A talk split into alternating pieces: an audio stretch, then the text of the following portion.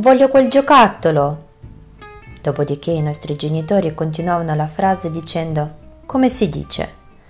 E noi sbuffando dicevamo per favore. E quando ci davano qualcosa di nuovo ci chiedevano e ora come si dice? Noi rispondevamo grazie. Eh, ecco, in russo per favore si dice пожалуйста. Пожалуйста. E grazie si dice spasiba. Spasiba. Puoi utilizzare пожалуйста ogni qualvolta chiedi qualcosa o un'informazione.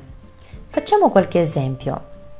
Пожалуйста, говорите помедленнее. Пожалуйста, говорите помедленнее. Che significa per favore, parli lentamente. Подскажите, пожалуйста, который час? Подскажите, пожалуйста, который час? Che significa mi potrebbe dire che ora sono? Пожалуйста, подскажите, где находится.